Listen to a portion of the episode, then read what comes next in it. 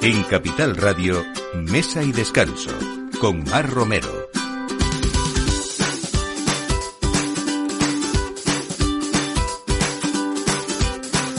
Buenos días, eh, domingo, y esta es la hora, pues como siempre, del aperitivo en Capital Radio. Estamos en mesa y descanso y poniendo esta mesa para que ustedes disfruten siempre con buenos profesionales, con buenos productos y con esa alegría del fin de semana para tomar nota y que cada día podamos desde luego disfrutar más, eh, yo creo que incluso hasta con coherencia y con conocimiento, ¿no? Y eso hoy nos trae a hablar de muchas cosas, entre ellas eh, esas carnes maravillosas que tenemos para consumirlas con esas razas autóctonas, algunas en peligro de desaparición y que hay quien trabaja para que le demos valor a esto y sepamos realmente de qué hablamos, que es Carlos Rodríguez de Raza Nostra. Vamos a ver cómo son carnes que están mejoradas genéticamente y que desde luego vamos a ver cómo viven esos animales en un mundo de sostenibilidad también, desde luego. Vamos a hablar de un lugar en el Retiro, en Madrid, que quiero que si ustedes no viven en Madrid, cuando vengan, desde luego se lo apunten también en esta agenda gastronómica, porque hoy nos trae Miguel Ángel Alonso eh, a mesa de descanso la bodeguita del arte, hablando de ese homenaje a los 35 años de trayectoria que ya sus padres están y llevan en Vargas, en Toledo. Y vamos a hablar pues de cocina, de guisos, de creatividad y por supuesto de nuevas técnicas que nos trae un profesional que solo tiene 27 años pero que ya lleva abierto en Madrid cuatro años. Eh, vamos a hablar de esa desestacionalización también del dulce y del mazapán porque es verdad que siempre nos acordamos de los mazapanes en Navidad, pero cuántas cosas ricas en esa materia prima y de cuántas formas diferentes podemos disfrutarlo a lo largo del año. Y de eso se encarga Pepe Barroso, eh, que representa esta empresa que nada menos que ha cumplido 131 años hablando de, maestría, de artesanía y sobre todo también de, premios, porque la última noticia precisamente es que ha recibido sus delicias de mazapanes el máximo reconocimiento de los esfuerzos de una empresa por elaborar alimentos y bebidas de la más alta calidad, que es el premio Taste Award de, que se hace en, Europa, ¿no? Y vamos a hablar también ya para terminar de tradición. Nos vamos de viaje como siempre en mesa y descanso hoy hasta Segovia para hablar de una oferta gastronómica basada también en esa comida tradicional y que sin saberlo ha sido pionero de lo que hoy llamamos cocina de kilómetro cero, que es el restaurante Maracaibo de Casa Silvano que cumple 50 años también. Así que todo esto a partir de ahora con este equipo, con este equipo, perdón, Miki Garay en la realización y quien les habla, Mar Romero. Bienvenidos a Mesa y Descanso. Mesa y Descanso con Mar Romero.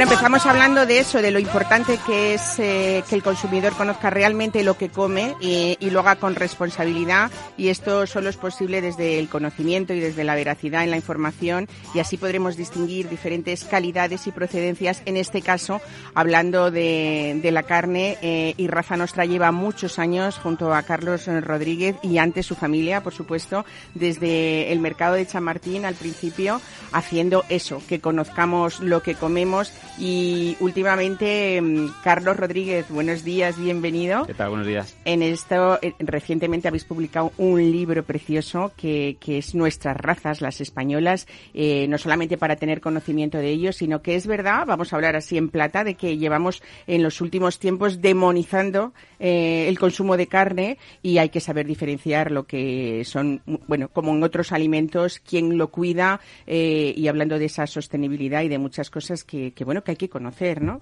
Sí, así es. Bueno, primero gracias por invitarme y también la oportunidad de, aclarar un poquito más toda esta confusión muchas veces que existe en torno al mundo de la carne. El tema del libro ha sido muy bonito, ha sido una colaboración con José Barea en su proyecto Bestiarium, que nos hemos hecho una edición especial para Raza Nostra, porque qué mejor una imagen que mil palabras. Es un libro donde aparecen fotografías reales de retratos en campo, ha sido un trabajo de más de 10 años y la verdad es que es un libro precioso para conocer un poquito más de las razas. Eh, es una pena la demonización que se está haciendo sobre la carne, es de las campañas más absurdas que se pueden hacer, porque cuando ayer justamente estuve por Galicia eh, y por la zona de Salamanca visitando nuestros, nuestros ganaderos, y, es una pena, ¿no? Cuando ves, ahora que también se habla tanto de la España vaciada, la, la importancia que tienen estas razas para el sostenimiento de la población, para el ecosistema, eh, para minimizar la huella de carbono. No solo tiene un efecto no negativo, sino positivo sobre los gases de efecto invernadero, pero como bien dices, cuando no hay conocimiento y hay desinformación, o mucha información mal clasificada, pues el efecto es el titular y, bueno, y nos llegan las informaciones que nos llegan. Carlos, en nuestro país hay un gran patrimonio genético vacuno con, con, sus 40 razas diferentes, de las que apenas se conocen y se consumen unas pocas, y además son, son razas que están poco mejoradas genéticamente en cuanto a rendimiento cárnico, pero que sin embargo poseen un altísimo valor no solamente genético, social, medioambiental y también, por supuesto, cultural y gastronómico, ¿no? Así es. Eh, las razas españolas, aproximadamente, efectivamente, hay unas 40 en España. Prácticamente el 85% están en periodo de extinción, porque básicamente hay unas razas extranjeras que tienen un rendimiento mayor, un rendimiento económico, pero sin embargo el valor gastronómico, eh, cultural, social, de tradición y la base genética, pues es, eh, incontable, ¿no? Esa es nuestra labor y lo llevamos haciendo más de 20 años. Afortunadamente vemos que nuestro granito de arena tiene frutos. Nuestro cliente viene al mercado y viene a la tienda pidiéndonos carne de cachena, carne de sayaguesa, carne de retinto. Y bueno, eh, esa labor eh, tiene sus frutos. Por ejemplo, una de las razas que se ha puesto un poquito de moda, como la cachena, eh, había apenas 300 ejemplares, solo 300, hace apenas unos años y, y, ahora ya cuenta con más de mil, ¿no? Bueno, para que haya interés sobre algo tiene que haber conocimiento. Y luego si encima en el plato, pues se ve eh, la calidad que tienen, pues el resultado es que es un trabajo que merece la pena pero es verdad que informaciones como la que estamos escuchando últimamente pues eh, son obstáculos que nos ponemos a nosotros mismos, como digo, absurdos. yo me acuerdo hace eh, muchos años que hablábamos ya de, raza nuestra eh, y siempre hemos hablado de eso, de, del el interés por fomentar y por ese conocimiento de lo que son nuestras razas autóctonas también, ¿no? Y hablabas de la cachena, pero podemos hablar de otras como la asturiana de los valles o, la rubia gallega. En realidad son algunos ejemplos que, que, vosotros habéis llevado muchos años, estáis trabajando con ello, pero hay que decir un poco también por qué estás comentando esto, porque son realmente eh, ecosistemas diferentes españoles donde estas razas viven, que son producciones sostenibles, ¿no? Y, y muchos donde los animales están con sus madres hasta los cinco, los siete meses de edad y que, y que son alimentados de una forma, pues como tiene que ser después el resultado de una carne de calidad, ¿no? Sí, estas razas, no está, como no están mejoradas genéticamente, eh, tienen una aptitud normalmente doble, carne y leche, incluso triple, cuando no existían trastodes, ¿no? Trabajo, carne, leche. Entonces, eh, las crías son capaces de estar siete, nueve meses con las madres en el campo. Es decir, esa, esa aptitud de leche no se ha perdido, cosa que sí ha ocurrido con las vacas eh, mejoradas genéticamente, con las razas mejoradas que enseguida tienen poca leche y tienen que pasar a sistemas más de, de, una producción más alta, ¿no? Bueno, este es uno de los eh, trabajos que hacemos. La clave aquí son los ganaderos, que realmente tienen parte de bueno, pues de vida bohemia o de vida de amor a su raza de toda la vida, porque en todas las zonas de España hay razas que son las mejores para esa zona. Eso significa adaptación al medio. Eso significa que son muy frugales, que son muy rústicas y que otras razas no podrían aprovechar esos recursos, ¿no? Aparte son eh, previenen los incendios, y como digo son capaces de, tener producciones que de otra forma otras razas no la tendrían. Sin estos ganaderos, todo esto que estamos hablando pues sería absurdo. Afortunadamente, las políticas a nivel de Unión Europea de la PAC favorecen mucho esta producción, eh, tanto por raza autóctona como por vaca nodriza, etcétera, pero no es suficiente si luego en el mercado no se aprecia este valor diferencial y en eso es en lo que estamos, en crear canales de comercialización para llegar a más sitios. Aquí la venta online nos ha ayudado muchísimo para que una carne de Asturias se pueda consumir en Andalucía y viceversa, ¿no? Por ejemplo. Y que la cultura de la carne, eh, pues eh, igual que la del vino, pues eh, la disfrutamos, pues no, no esté demonizada, ¿no? ¿Cómo se traduce eso, que al final es lo que le importa al consumidor, en el plato? O sea, ese cuidado de las razas, ese cuidado en la alimentación, esa, esa sostenibilidad en, en, la cría.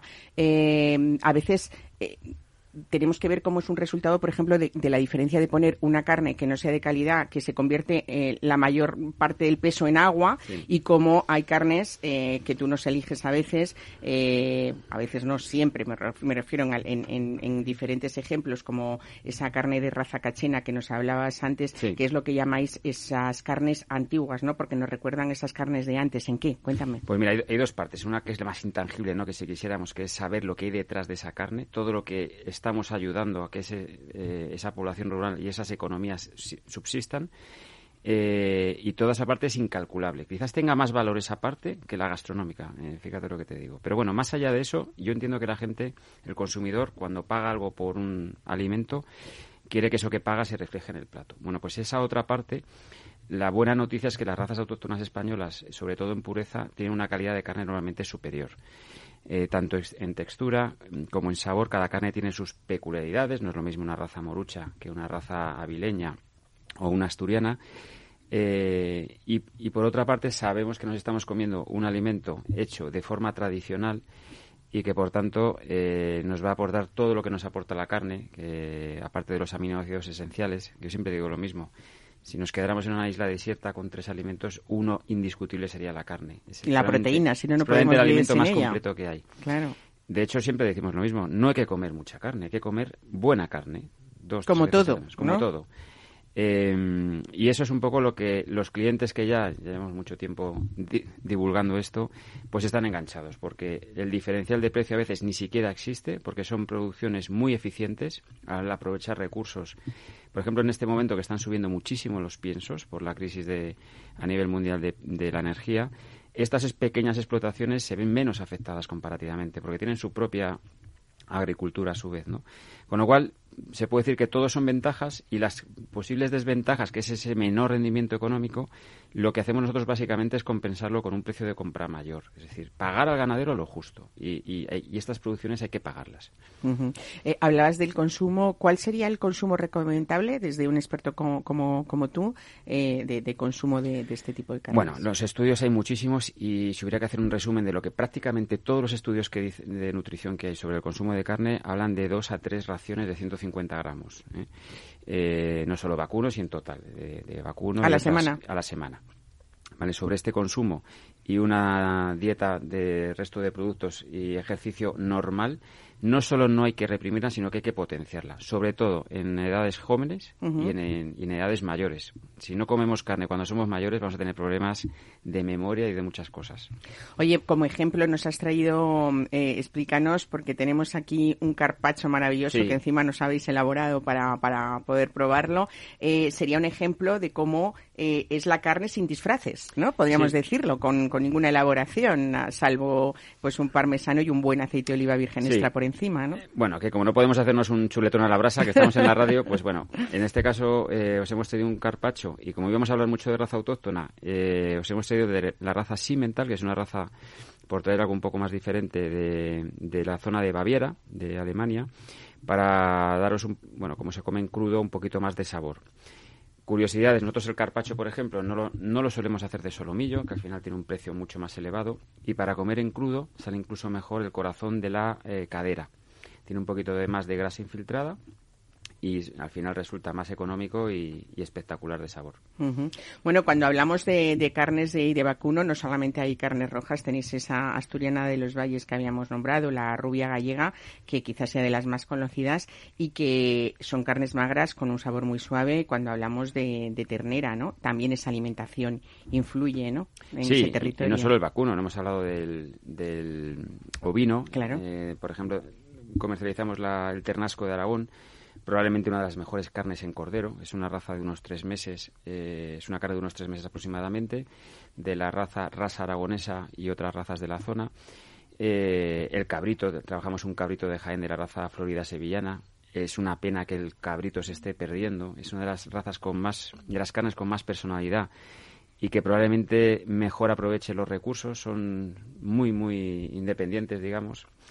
Y, luego en cerdo tenemos la maravilla, la maravilla del cerdo ibérico, que, vamos a decir de la dehesa que tenemos en España. Por eso cuando hablamos de estos estudios de, eh, de huella, impacto ambiental, que muchas veces están basados en Estados Unidos y en otros países en vías de desarrollo, que es verdad que tienen que deforestar muchas superficies, España tiene, un, tiene unos ecosistemas que están adaptados a la ganadería. No hay que roturar labores, tierras de labor. Y, y, no solo no es, no es bueno que se vayan, sino que es muy importante que estén muchos prados de Galicia, si no hubiera este tipo de ganadería, dejarían de existir y empezaría a crecer el matorral y, la arboleda. Con lo cual, eh, bueno. Y los incendios, o sea, muchísimas cosas, ¿no? Eh, habías hecho la comparación al principio de nuestra conversación con el vino. Afortunadamente, buena noticia. La Unión Europea lo que defiende es el consumo responsable una vez más ¿eh? y un alimento prácticamente, que es lo que es, reconocido por, por muchos expertos como es el vino, eh, contar que es cancerígeno era algo espantoso para un país como el nuestro, que es un importantísimo productor. ¿eh? Nosotros con el amianto y la carne, eh, Claro, entonces es que es lo importante, una vez más, que es la, la información, algo que habéis hecho vosotros y que lleváis haciendo pues casi 20 años en ese mercado de Chamartín que habíamos comentado antes y que, bueno, este es vuestro eslogan, origen y selección de esas razas nuestras, ¿no? Así que, Carlos, muchísimas gracias por traernos hoy, bueno, pues algo diferente y mucho que de, de qué hablar en positivo. Muchas gracias y así seguiremos. Gracias, buen fin de semana. Mesa y descanso, Capital Radio.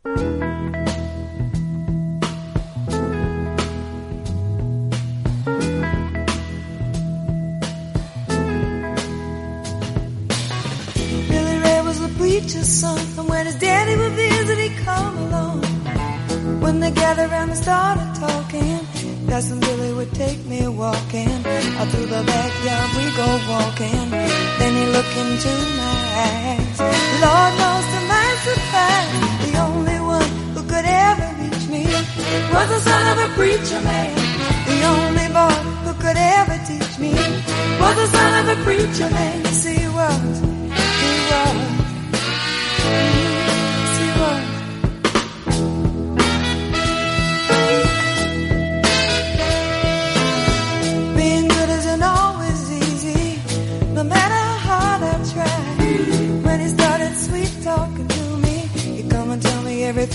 Everything is alright. You kiss and tell me everything's alright.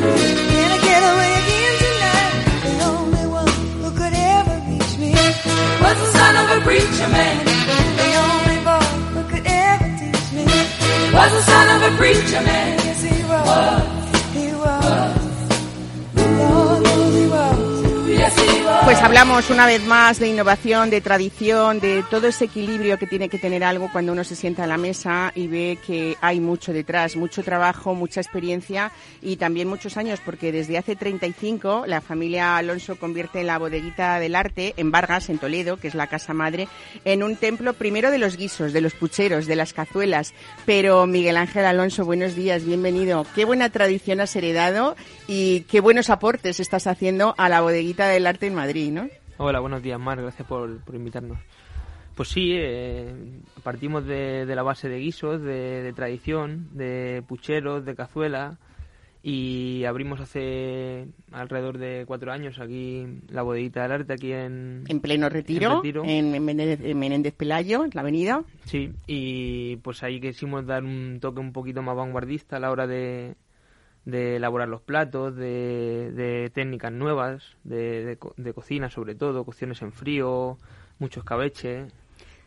Yo digo que si alguien quiere ver eh, la sutileza de esa tradición que son nuestros escabeches en diferentes productos, eh, en pescados, en carnes, eh, lo que tiene que hacer es ir a la bodeguita del arte, porque creo, que creo de verdad, sinceramente, que es una de las mejores experiencias que puede tener uno en esa cocina tradicional, pero en esas técnicas que tú aportas o esos puntos, ¿no? Eh, finales, eh, pues por, por, ejemplo, poner en un mejillón, en un escabeche, añadirle una lima que en esa tradición no estaba, ¿no? O ponerle un polvo de aceituna negra en un escabeche de un poquerón, que a mí me parece eh, de verdad que tengo que felicitarte porque es, es, es fantástico, ¿no? Vamos a hablar de muchos guisos también que quizás sea pues uno de, los puntos fuertes, tanto en un sitio como en otro, Eh, vamos a hablar, por ejemplo, de marmitaco de bonito, de las lentejas estofadas con verduras, del arroz con conejo, que es tanto de esa tierra toledana también, o un pollo de corral en Pepitoria, ¿no? que es una de las más tradiciones, de, de lo más tradicional.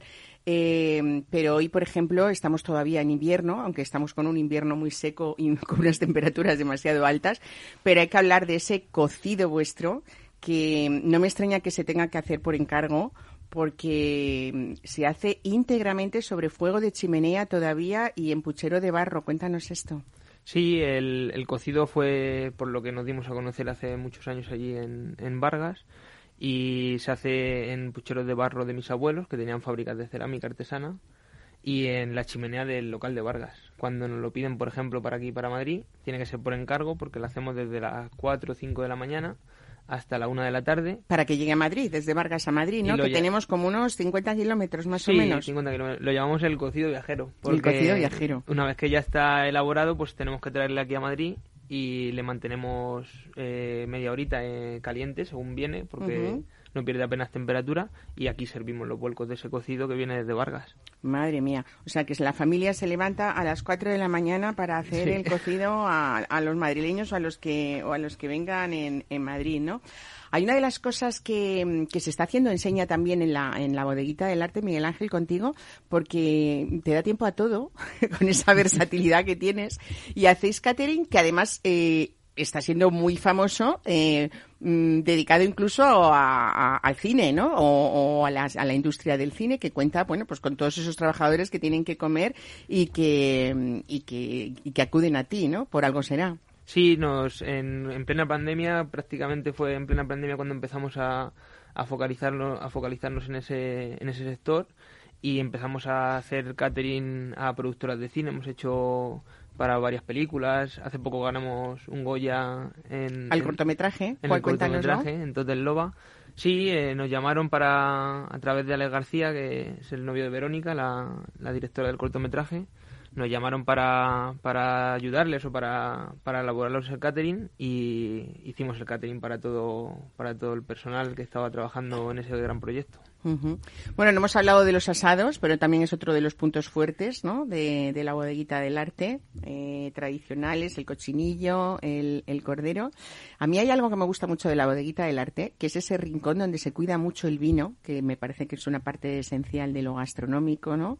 Eh, y que encima habéis hecho una especie de coctelería gastronómica, podríamos llamarlo, porque no son unos cócteles al uso, ¿no? Cuéntanos. No, a la hora de la costelería, pues queríamos eh, trabajar la parte gastronómica que estamos haciendo, de guiso, de y hacemos algunos cócteles, por ejemplo, hay uno de ellos que a través del caldo de cocido, junto con vino fino, un poquito de jerez, un poquito de la salsa cominera del cocido, eh, hacemos ese un cóctel eh, como de aperitivo que, es muy interesante y la mayoría de los cócteles trabajamos a partir de la parte gastronómica. También Suena como extraño, pero al final resulta que cuando uno lo prueba eh, se ve el resultado, está equilibrado, está rico. Incluso los postres también pueden ser cócteles, ¿no? Sí. en formato de, cóctel, pero podemos tomarnos un tiramisú, por ejemplo, ¿no? por ejemplo, o una tarta de limón. O la tarta de limón. Sí, sí, a la hora de... Era para que el comensal por ejemplo, que una vez que ya ha terminado la comida no, no quiere un postre porque está muy lleno, podemos utilizar un, un cóctel de postre que sirve casi más de digestivo que de que de, que para seguir llenándote o que de dulce o, y es muy interesante también. Bueno, eh, siempre hay eh, cada lunes un plato de cuchara en la bodeguita del arte, ¿no? Y luego hay un menú que va rotando y que va cambiando, lógicamente, en función de, de la temporada y del mercado. ¿Qué es lo que mm, nos puedes contar que ahora mismo en esta temporada no nos podemos perder? Por supuesto, indudable ese cocido que hay que encargar, pero que tiene eh, mucha enjundia porque es un cocido, pues eso, con tres vuelcos, pero muy cuidado eh, y, pues, pues con todo. Hasta, mira, ¿sabes lo que más me gusta? Esa salsa de tomate y de comino, que es también muy toledana y que le hace, bueno, pues, pues eso, aportes diferentes y ricos y tradicionales, ¿no? El cocido, sí, al fin y al cabo el, cocido como te comentaba antes, ese eh, fue nuestro emblema desde el primer momento que empezamos a la familia a trabajar el tema de guisos en chimenea. Eh, los lunes de cuchara vamos cambiando platos de cuchara. Eh, tenemos de todo un poco, tenemos hasta unas carcamusas muy toledanas. Tenemos... Cuéntanos qué es la carcamusa. Pues la carcamusa es un guiso que hacemos con aguja de cerdo ibérico, eh, que se guisa durante alrededor de 5 horas, eh, muy despacito, con, con, un poquito de vino fino, también se le, se le añade un poquito de coñac, y con salsa de tomate casera, guisantes, chorizo, jamón, uno de los platos más tradicionales toledanos, ¿no? Tenemos aquí a Pepe Barroso ya. Buenos días. Aprovecho, Pepe, para saludarte. y está sentándonos así con la cabeza, asintiéndonos, porque, porque bueno, pues le suena mucho y además que conoce, conoces muy bien esta casa en Vargas, ¿no? Sí, así es. Sí, sí. Son, tienen unos guisos estupendos de siempre. La ¿eh? carcamusa es uno de los platos, como digo, más, más la tradicionales. Es muy toledana, muy toledana. Y desde luego el cocido que hacen es extraordinario. eh, bueno, Miguel Ángel, hay que contar un poco de, de, tu vida porque tú eres una persona eh, muy joven, 27 años, con cuatro ya en la bodeguita del arte en, en el retiro eh, y además con unos estudios que no tenían nada que ver con el tema hostelero. Tú eres químico, ¿no? Hmm. Eh, y decidiste volver un poco al redil que se dice, ¿no? ¿O tanto te gustaba? ¿Cómo fueron esas vivencias tuyas que te marcaron tanto de pequeño? Mm, siempre, si, una persona siempre me ha gustado, tenía muchas inquietudes de hacer, crear cosas o de desarrollar cosas eh, a la hora de, ya sea la gastronomía o en cualquier otro sector y a través de lo de la química vi que no, que no cuadraba que estaba trabajando para gente y haciendo pues, lo típico aspirinas o un poco un poco un poco de lo que suele ser menos creativo hacer hacer aspirinas que, que, lo que haces ahora ¿no? mucho menos creativo y pues quise volver otra vez a, a retomar lo que habían hecho durante tantos años mi familia pero ya con esa parte de formación técnica a la hora de entender muchísimas cosas que por ejemplo, los escabeches mi padre lleva muchos años haciéndolos, pero no le costó mucho fallo error el saber por qué sale bien, sale mal y sin embargo con ciertas formaciones técnicas pues sí que es verdad que entienden mucho mejor a la hora de por qué pasa esto, por qué no, por qué tengo que echar menos ácido más. Hombre, es que además, fíjate, a veces no lo pensamos, ¿no? Pero realmente la gastronomía o la cocina tiene mucho de alquimia, ¿no? O de, o de, de química, ¿no? Eh, eh, Muchísimo. Y, también esas, eh, siempre me acuerdo de ese libro de, de, de Chartier, de, papel, de papilas gustativas, que es como esa mezcla de saber, pues eso, eh, por qué unos escabeches van fenomenal con vinos generosos, que es una de las cosas que practicáis en, en la bodeguita del arte, ¿no? Con esos jereces, con esos amontillados, esos finos, y por qué otros vinos no van por ese vinagre, por esas acideces, ¿no? O sea, es algo que tiene toda la coherencia del mundo, lo que dices. La cocina prácticamente al fin y al cabo es pura alquimia, o sea, e, es, un laboratorio. Si pensándolo así fríamente, yo cuando al principio me metí ya más de lleno y tal, yo veía que era, que era un laboratorio. O sea, era un laboratorio donde tú puedes hacer mezclas sabiendo con conocimientos lo que haces, sobre todo porque ahí pueden pasar procesos de fermentación, pueden pasar muchos procesos que eh, también al cliente le pueden, pueden dañar. O sea, es algo complejo. Pero sí, a través de tiempo y a través de dedicación y también quisimos hacer mucho hincapié en, en vinos maridados con, con escabeches o con, o con guisos o con lo único que dando un poco a conocer nuestra zona eh, a través de Custodio López Zamarra el gran maestro del el vino gran maestro del vino eh, hablando un día con él pues que quería un poco más focalizarlo al, al vino manchego y hicimos una selección de vinos de la Mancha muy muy bien muy interesante muy en muy bien. para poder también maridar esos platos que hacemos con, pues, con, con, con, vinos manchegos, con, con, incluso con finos, que ya no son vinos manchegos, pero también que se puede tener esas dos opciones. No te he dejado terminar un poco de qué es lo que no hay que perderse en la temporada, en esta temporada la bodita del arte, pero yo voy a empezar el apunte, de verdad, con ese bacalao rebozado, eso que llamáis los soldaditos de pavía, que son muy madrileños. Me encanta que ese bacalao tradicional se, se desale, o sea, se siga desalando, no sea un bacalao fresco. Eh, y tengo que decirte, ya te lo dije cuando estuve contigo que mm, hacía mucho tiempo que no, no veía un bacalao tan bien hecho, tan bien rebozado, con tan poquísima grasa, eh, con esa textura de, de, y ese equilibrio de sal, ¿no? Que, que, me encantó ver. Y eso sí que es tradición pura y dura de, esa región castellano-manchega que es la nuestra y que, y que hay que seguir fomentando, aunque sea desde Madrid. La verdad que sí, felicidades por eso. ¿Algún plato más que tú nos digas, tenéis que probar esto en la bodeguita de la Sí, hay, hay varios platos interesantes, aparte de los escabeches, que es muy interesante porque trabajamos desde pescados, carnes, hasta incluso frutas, que hacemos de poste frutas en escabeche. Eh, es interesante probar, por ejemplo, eh, la presa ibérica marinada, el falso morro. El falso morro es la idea del morro de ternera, pero un guiso de rabo de toro, al que añadimos boletus y foie, luego se termina con aceite de pimentón y polvo de pistacho. Y es también interesante. Mm, como te comento un poco, es que vayan y prueben. Que prueben que hay muchos platos y además lo mejor de todo es que es esta cocina de, temporada eh, y entonces en cada momento habrá cosas diferentes que, que, reflejan esa labor que haces tú, que es eh, muy bonita y sobre todo con muchas ganas. Habías hablado del cocido viajero, pero Miguel Ángel Alonso también es viajero porque va está siempre entre, entre Vargas y Madrid y sé que hay alguna novedad que tendremos que contar casi en primicia o en primicia porque, mm, porque habrá noticias pronto de algo también, eh, de otro establecimiento diferente, eh, muy distinto a este, pero con esa impronta vuestra de la familia y de las cosas bien hechas, ¿no? Sí, eh, además quería comentarlo que dentro de poquito, en breve, abrimos un local un local nuevo en Doctor Esquerdo 32 que se va a llamar de barro y donde vamos a enfocar la parte más más tradicional, la parte más de guiso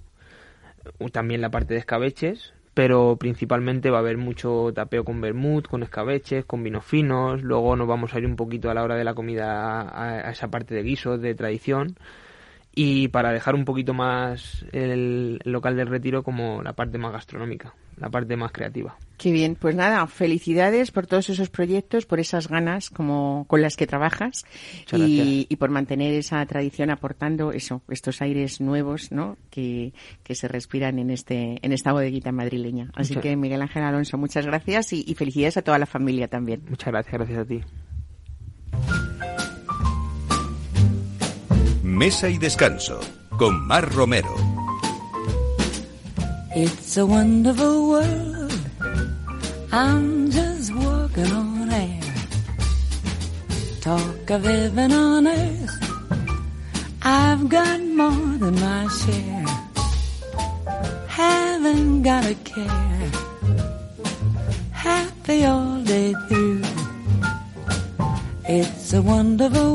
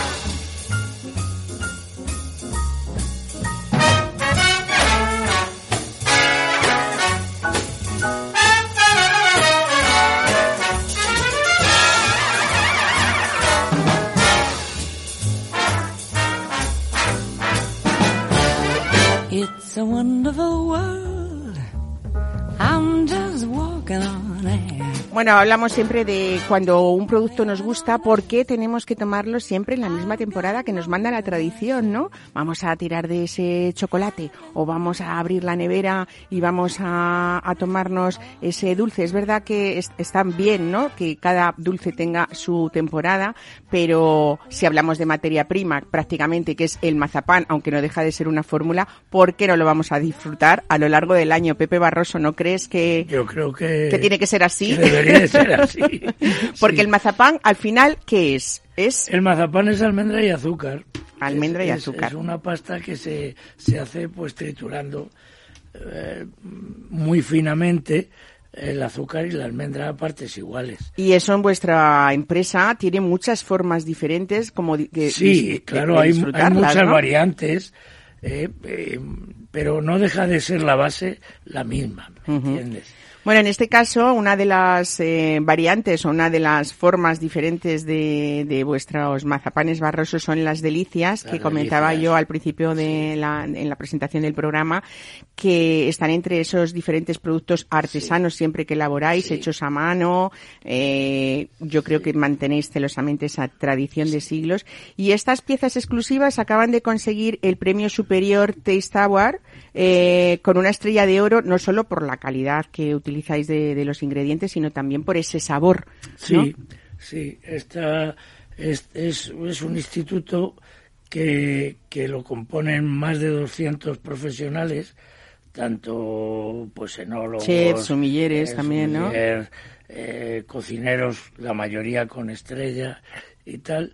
Y, y bueno, y para tú presentas el producto pero para que te den al menos una estrella tienes que superar el 75% de la puntuación. O sea, sobre 100 tienes que sacar un 75. Y bueno, y nosotros lo hemos conseguido en este caso y estamos muy orgullosos. Esto equivale para darnos una idea a, a una estrella Michelin. ¿Eh? Claro, pero en, el 2019 este nos dieron el premio el grupo La Razón al mejor fabricante de mazapanes y es un premio nacional y esto, aunque sea menos conocido, es un premio europeo, es un premio internacional. Es la Por lo tanto, para nosotros es muy importante. Claro, es la, como bien dices, la, la certificación independiente más reconocida del mundo, ¿no? O sea que es. muy importante que además sean expertos. Eh, a mí lo del sabor es lo que más, bueno, por supuesto los ingredientes que lo damos por hecho hablando de una empresa como la vuestra, pero lo del sabor es importante porque incluso hoy aprovechando que estás tú aquí, siempre decimos eh, esa fórmula del mazapán que nadie debería eh, prostituir, si me permiten la palabra, porque es eh, 50% almendra nacional, 50% azúcar, pero luego está la mano de ese artesano, que en este caso eres tú, que tú me dices siempre que es muy importante la manera de refinarlo, ¿no? Claro, claro. Eh, lo que no hay que hacer, o sea, si tú sacas una buena pasta de mazapán, tendrás un buen producto. ¿Entiendes? Independientemente de que la almendra sea de una variedad o de otra. Hay almendras que, que hacen, que tienen un poquito más de grasa o menos, pero si tú mm, refinas como Dios manda, eh, harás una, una base para luego hacer las manipulaciones que sean necesarias y, y que sean buenas. Entonces es muy importante que lleve unos refinados progresivos. El mazapán se tritura en, máquinas de piedra, en molinos de piedra que tienen, tienen tres, tres rodillos y a diferentes velocidades y se echa por uno, pasa por el otro y luego sale, sale por el otro que lleva una cuchilla y ya sale. Y entonces pues hay que hacer unos refinados progresivos. ¿Qué ocurre con eso? ¿Para qué se hacen los refinados progresivos? Para que no pierda grasa si tú extrusionas el producto, le sacas la grasa.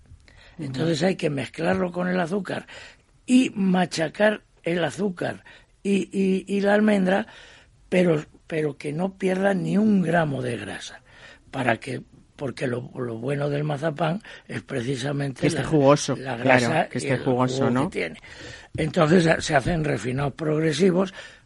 ¿Qué ocurre? Que hace que el producto como todo lo, lo artesano y lo bueno, pues salga a un coste diferente a los a los a los refinados industriales. Claro, claro hay que valorar eh, los, los alimentos no caros sino altos de precio por algo, ¿no? Que son dos cosas diferentes. Claro, Caro es lo que no merece la pena pagar por ello. El mazapán, el mazapán es un producto que va a menos y no me canso de decirlo en todos los programas porque es un producto desconocido y porque el joven ¿eh? no, no conoce el verdadero mazapán bien refinado y, fino y, jugoso. Eh, bueno, esto es la alta gastronomía en muchos productos, ¿no? Que tiene que conocer ese joven consumidor que tú dices eh, y que tiene que ir de la mano de alguien, lógicamente, que sepa hacer, eh, contar esa diferencia, ¿no? en, en, este caso, volvemos un poco a hablar del premio, pues esas catas a ciegas que son objetivas e independientes, quizá ese, esa eh, publicidad de una manera o de otra ayude también a veces Sí. a, a tener la curiosidad de, de- de la marca, ¿no? Y, y de cómo elaboráis. Eh, en realidad a veces nos parece difícil que en los tiempos que, que, que vivimos, que estamos ya eh, pues en 2022, muy avanzado nuestro siglo XXI, estas piezas eh, se hagan eh, una a una, hecha- Una a, a una. a mi- a- a mano, ¿no? Sí. Eh, Bueno, mm, yo soy muy celoso para todo esto. Eh, hay una máquina que, que puede hacer el doblez, pero no saca medias lunas, saca medios círculos. Entonces, además, o sea, cuando tú presentas un producto, hombre, tiene que ser bueno, tiene que tener gusto, tiene que tener sabor, pero tiene que tener presencia y tiene que tener eh, que ser además genuino. Eh, y entonces, pues se, se doblan a mano, se rellenan a mano para que tenga suficiente relleno. se lo rellenan de yema, ¿no? de yema, de huevo. Normalmente de yema, sí. y, y luego se le da una, una pátina de, de, de lo que es el mazapán delicia, que es un- un- la pasta de mazapán rebajada con huevo. Y eso se unta con el cuchillo y luego se le dan tres manos de huevo. O sea, tiene, tiene un proceso, proceso muy elaborado. muy elaborado. ¿eh? Lo normal es presentar cada pieza en una cápsula de papel porque suele ser un producto un poco pringoso por la cantidad de, de huevo que lleva. Y sobre todo porque aunque nos parezca mentira, si uno quiere consumir este mazapán en forma de delicias o de cualquiera de las otras eh, Sí. que podemos nombrar, vuestros mancheguitos, que Sí, además son exclusivos de vuestra casa, sí, ¿no? Los manchegos son unos laminados también de yema y mazapán. ¿eh? Y- Eh, decía eso que cualquiera de, de, de, de estos de estas piezas eh, ese proceso hay que, que verlo y no solamente es mazapán porque estoy pensando ahora en los chocolateros no y a los que les gusta el chocolate eh, tenéis unas trufas que son Ah, maravillosas sí, sí. Bueno, eso es una receta casera nuestra. ¿eh? Y, y además es una trufa, bueno, es muy contundente. A mí me gustan mucho los sabores fuertes. A veces me paso ¿eh? en, en picantes y esto.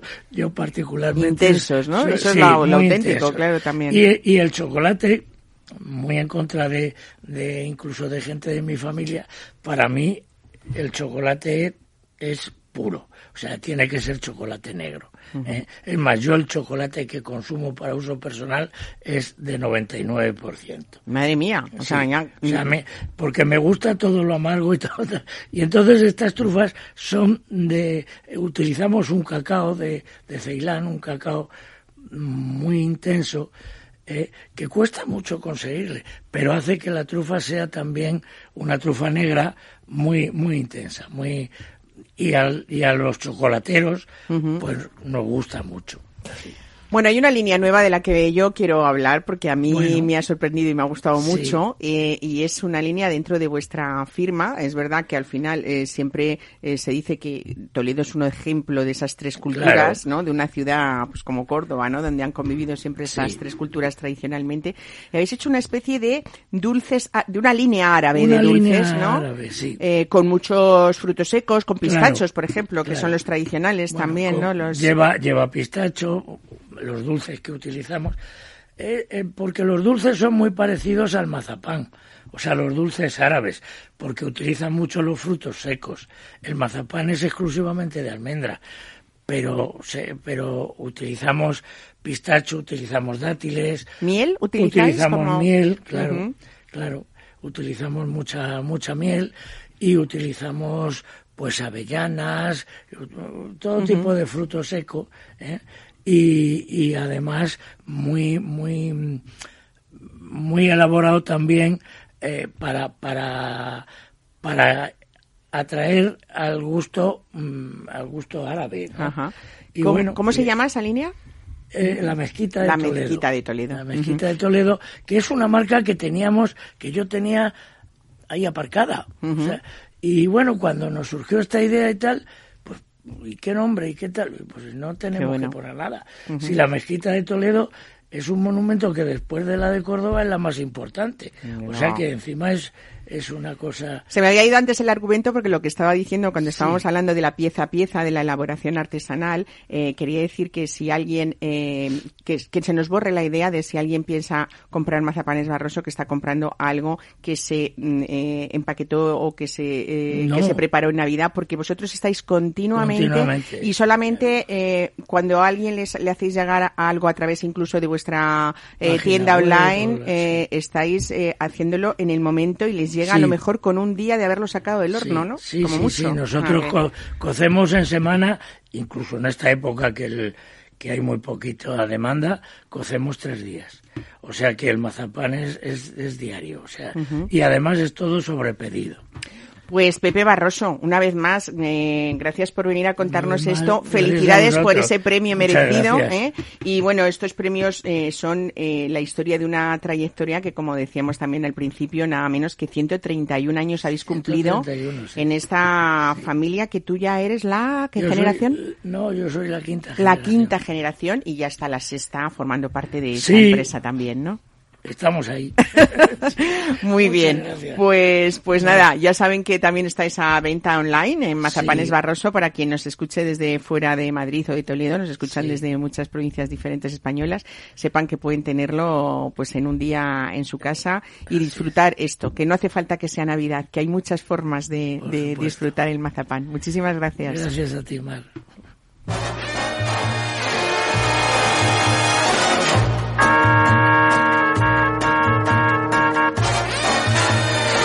En Capital Radio, Mesa y Descanso, con Mar Romero.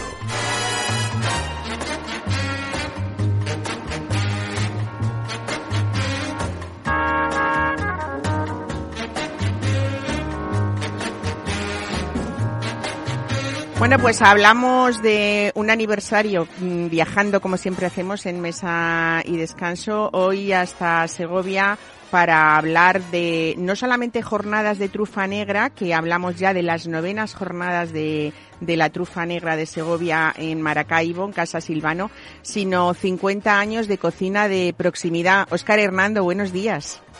Hola, buenos días, Mar y todo el equipo. Bueno, yo decía yo para presentar el programa que vuestra oferta gastronómica, que se basa en esa comida tradicional, eh, sin saberlo, tus padres fueron pioneros de lo que hoy se llama o llamamos cocina de kilómetro cero, ¿no? Efectivamente. El 29 de enero del año 1972, pues mi padre Silvano y Angelita empezaron con esta aventura, ¿no? Montaron un restaurante y claro, efectivamente, de lo que se suministraban era del producto de cercanía que había por aquí, los que les traían los paisanos de los pueblos, los pollos de corral, la caza, eh, las setas, en fin, todos esos productos que, que está tan de moda de kilómetro cero. Bueno, habéis continuado así, desde luego, con esa oferta en la que, por supuesto, estaban los, los asados de, de, Angelita, de tu madre, que cautivó a sus clientes eh, con esos platos. Estoy pensando también en ese pollo de, corral en Pepitoria, con la sopa de pescado, con el bacalao y ese congrio en salsa verde que fue famoso, eh, que demandaba a todo el mundo. Incluso había mujeres que, que iban a que les enseñara a tu madre las recetas, ¿no? Eh, de algunos pueblos cercanos. Efectivamente, fue algún pueblo a las naciones de amas de casa a enseñarles a hacer el plato de congrio que hacía ella, que era fantástico. Qué bueno. Bueno, pues eh, se ha seguido convirtiendo también en una tradición acudir año tras año al restaurante Maracaibo mm, precisamente por esas jornadas que tenéis ahora mismo y que estarán hasta, hasta el final de febrero, ¿no? Las jornadas de la trufa de Segovia que, que, yo creo que es cita obligada ya por esos platos tan elaborados y, tan cuidados eh, que, que, tú haces cada año, ¿no? Año tras año. Efectivamente, tenemos las jornadas hasta el domingo día 27, ¿vale? En la cual pues hemos preparado un menú de degustación en lo cual todos los platos están elaborados con trufa negra de Segovia. Eh, te voy a preguntar una cosa, eh, solamente, ¿tú estás con manos libres en el, en el, en el teléfono? No, Ah, bien, porque es que a veces te perdíamos un poco y, queríamos que fuera más. Ahora mismo te escuchamos muchísimo mejor. Ese no suena ahora bastante mejor, Oscar. Bueno, pues cuéntanos un poco cómo, cómo es el menú de este año, porque siempre cambia, aunque me parece que este año hay un, un plato eh, que, que se ha mantenido precisamente por, por la demanda que tiene y que te lo han pedido tus clientes en especial, ¿no? Efectivamente, eh, todos los años hacemos un menú diferente, pero bueno, los clientes nos pedían que uno de los platos que le volviésemos a, poner en las jornadas, incluso en la carta va, va a seguir estando, ¿no? eh, preparamos un caldo de cocido, el cual, pues con todos los ingredientes que lleva un cocido y aparte le metemos tuétano de vaca, que eso lo que va a hacer luego a la hora de triturar el caldo con el tuétano, pues que le va a dar una velocidad muy consistente, ¿no? Lo acompañamos con un ravioli de panceta ibérica con verduras y setas. Y por supuesto la trufa, ¿no? Claro, la trufa presente en todos los platos hasta en el postre. Efectivamente. Y hay también, ese es el primer plato, luego ponemos una crema de cebolla del carracillo, de cebolla dulce, la cual la tenemos durante ocho horas pochando muy lentamente hasta que coge un color marrón muy oscuro y luego la trituramos con un caldo de verduras acompañado de un pan crujiente con setas. También está, bueno, ese toque dulce que le da esa cebolla, pues queda un plato muy bueno, muy bueno. Fíjate que a veces, eh, Oscar, siempre que pensamos en la trufa, mm, pensamos en, en, platos de carne, pero tienes un plato poco habitual que es la parpatana de atún y trufa, con una parte del atún que, bueno, no es del todo muy conocida y realmente cómo lo haces, porque lo preparas hasta con el hueso de la, de la, de la parpatana y también, bueno, también de ternera, ¿no? Efectivamente, pues ahí eh, la parpatana de atún es una parte muy jugosa, ¿vale? Tiene bastante infiltración de grasa y entonces lo que hacemos con el hueso del atún, de la parpatana y hueso de ternera, horneamos fuerte con verduras y vino de jerez. Con eso que conseguimos luego hacer una reducción muy lenta también y sale un caldo muy, muy con un sabor riquísimo que es lo que acompañamos a la parpatana con la trufa. Para terminar aquí, bueno, no sé cómo, cómo, cómo, cómo termina la gente con tantísimo plato, pero es verdad que es una ocasión, siempre es una buena ocasión ir, ir a Maracaibo. Eh, este año tenemos mm, dos motivos, ese 50 aniversario y sobre todo una vez más esta, mm, eh, estas jornadas de la trufa, pero sí que es verdad que se nos queda siempre en el recuerdo porque aparte de disfrutar, uno ya esa noche no cena seguro, ¿no? Sí, efectivamente. Pero ¿cómo terminamos esa, esas jornadas, ese menú? Sí, bueno, pues ahora el siguiente plato ya pasamos a la carne, hacemos una terrena, una terrina de ternera, ¿vale? Utilizamos varias partes de la ternera, cocinamos cada una por separado y luego mezclamos y prensamos. Luego va una terrina terminada en la plancha, que se queda muy caramelizada y crujiente, acompañado de, trufa y el jugo de asado, mm, vamos, el jugo del, del con lo que hemos hecho las diferentes partes, bien reducido también durante ocho horas y un puré de patata con yema de huevo y sal ahumada. Qué bueno. Oye, eh, el punto dulce, que es un bizcocho de chocolate y helado de trufa, ese helado lo preparéis vosotros también con, con, una buena cantidad de trufa, ¿no? Según me di cuenta. Claro. Utilizamos leche de oveja castellana, ¿vale? De aquí de la zona, que al tener un poco más de materia grasa, entonces absorbe más el sabor de la trufa y por cada litro de leche le metemos 80 gramos de, trufa rallada, ¿vale? Y entonces el helado tiene un sabor a trufa súper importante, ¿no? Quizás es el plato donde más se aprecia el sabor de la trufa, puesto que es un toque intenso para terminar el menú. Bueno, aparte de ser un buenísimo chef, ¿eh? que yo digo siempre que además de los asados eh, hay que hay que ir hasta hasta Maracaibo en Segovia, aunque no esté justo en, en, en, esa zona donde todo el mundo eh, a, la, a la calle real y a la plaza central, no hay que desplazarse un poquito, pero desde luego siempre ha merecido la pena y la muestra son esos 50 años que acabáis de cumplir. Eh, pero aparte de ser, como decía, un buen chef, eh, Oscar, tú eres un gran bodeguero y además tenéis eh, vino propio, ¿no? Cuéntanos. Efectivamente, aquí en Segovia está la denominación de origen más pequeña de España. Valtiendas. Valtiendas, exactamente. Está al norte de la provincia de Segovia, pegada a la ribera del Duero, ¿vale? Entonces ahí las viñas están a casi mil metros de altitud y elaboramos tres vinos, cada uno de una parcela diferente, que son Ébolet Roble, Ébolet Vivencias y Ébolet Sin Vivir. Tres vinos muy ricos, cada uno con lo que le aporta el diferente suelo y la diferente orientación. O sea que encima podemos hacer maridajes personales ¿eh? con, con tus mm, platos, con tus vinos. Eh, ¿Qué decir? Pues que 50 años después eh, ahí sigue la esencia de tus padres, de Silvano y de Angelita, que sigue estando viva en esa cocina de Maracaibo. Sigues teniendo esos pollos de corral, esos pavos también presentes en tu cocina y por supuesto esas setas y la caza, ¿no? Ahora con con nuevas elaboraciones y mm, no sé si en el momento en que tú, eh, mm, cuando llegaste al restaurante, bueno, sé que naciste entre fogones, pero cuando decidiste tomar el protagonismo en esa, en esa cocina dentro de esos 50 años, Oscar. Bueno, sí, pues yo empecé a trabajar con mis padres de aquí con 14 años, o sea que ayudando a mi madre en la cocina y luego en el restaurante, en el comedor con mi padre. Pero fue a raíz de irme a la escuela de cocina donde ya vi que había algo más, ¿no? Que había algo más en la cocina, en la gastronomía.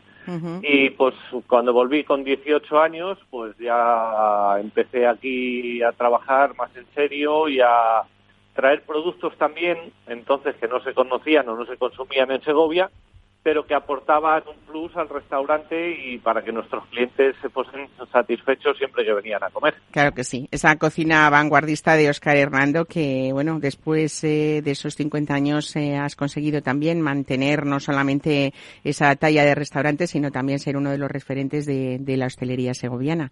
Así que no me queda más que felicitar a esa familia, ¿eh? a tus padres también, y desde aquí decir que, que nuestros oyentes cojan esa agenda gastronómica y que sepan también que es una cita obligada cuando uno va a Segovia para, para disfrutar de esa cocina creativa y sobre todo que, estamos hasta últimos de, febrero, ¿no? Eh, que la sequía de las últimas semanas ya va escaseando esa trufa, pero que estamos a tiempo todavía de disfrutarla. Así que gracias y buen fin de semana, Oscar Hernando.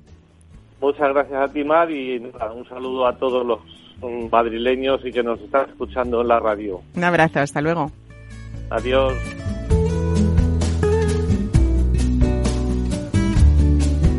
Spinning on a dizzy edge, I kissed his face and I kissed his head. Pues aquí lo vamos dejando. Esperamos que eso, que este programa sirva de orientación a esa agenda gastronómica que les pedimos siempre que tengan. Eh, Pepe Barroso, muchísimas gracias, por traernos esa sabiduría, esa artesanía y ese buen hacer de tu empresa y de tus mazapanes. Ayudáis mucho a divulgar lo que, que la gente sepa la, diferenciar, ¿verdad? diferenciar. Lo bueno y lo malo. Miguel Ángel Alonso, otro ejemplo más, como hemos visto con Oscar Hernando, de cómo aportáis esas nuevas generaciones y enriquecéis pues todo lo que han hecho vuestros padres y vuestros abuelos, ¿no? Así que felicidades también. Y a ustedes gracias, como siempre, por escucharnos cada domingo en Capital Radio, en Mesa de Descanso. Félix Franco y Mar Romero, que es este equipo que tenemos ahora mismo, les desean que pasen lo que queda de domingo muy, muy bien y les deseamos una buenísima semana. Pásenlo bien.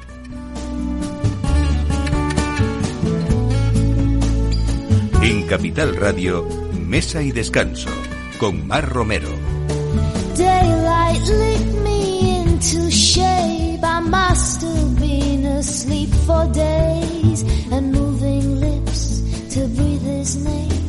I opened up my eyes.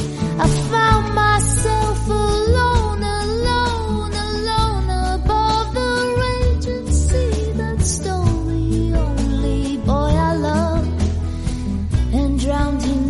inside of me. You, soft and lonely, you, lost and lonely, you, just like heaven. You, soft and lonely, you, lost and lonely, you, just like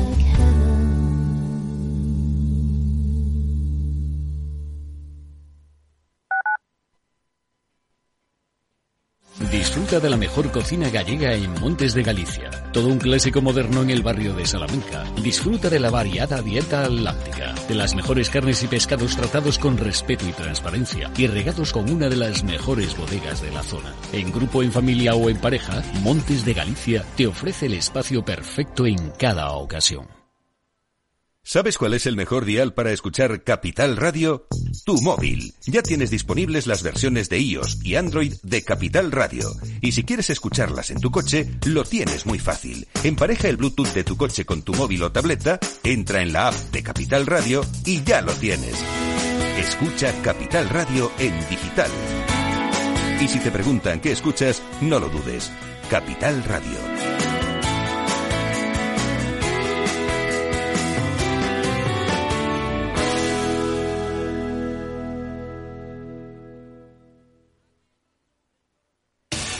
Es temporada de calzots con la mejor salsa romesco en la huerta de Casa Ricardo. ¡Exquisitos! Vamos a degustarlos. También podremos disfrutar de setas, caracoles y bacalaos. Además de pescados y carnes a la brasa. Nos vemos en la huerta de Casa Ricardo. En la avenida Ciudad de Barcelona 5 al lado de la Basílica de Atocha. Con parking concertado enfrente. 91 433 75 25. Todos los lunes de 11 a 12 de la mañana en Capital Radio tienes una cita con Rock and Talent. Un programa diferente que combina el talento con las canciones de rock más inspiradoras. De la mano de Paloma Orozco conocerás gente emprendedora, las startups más novedosas y las ideas más originales del mundo de la gestión. Rock and Talent. Los lunes nunca fueron tan sorprendentes.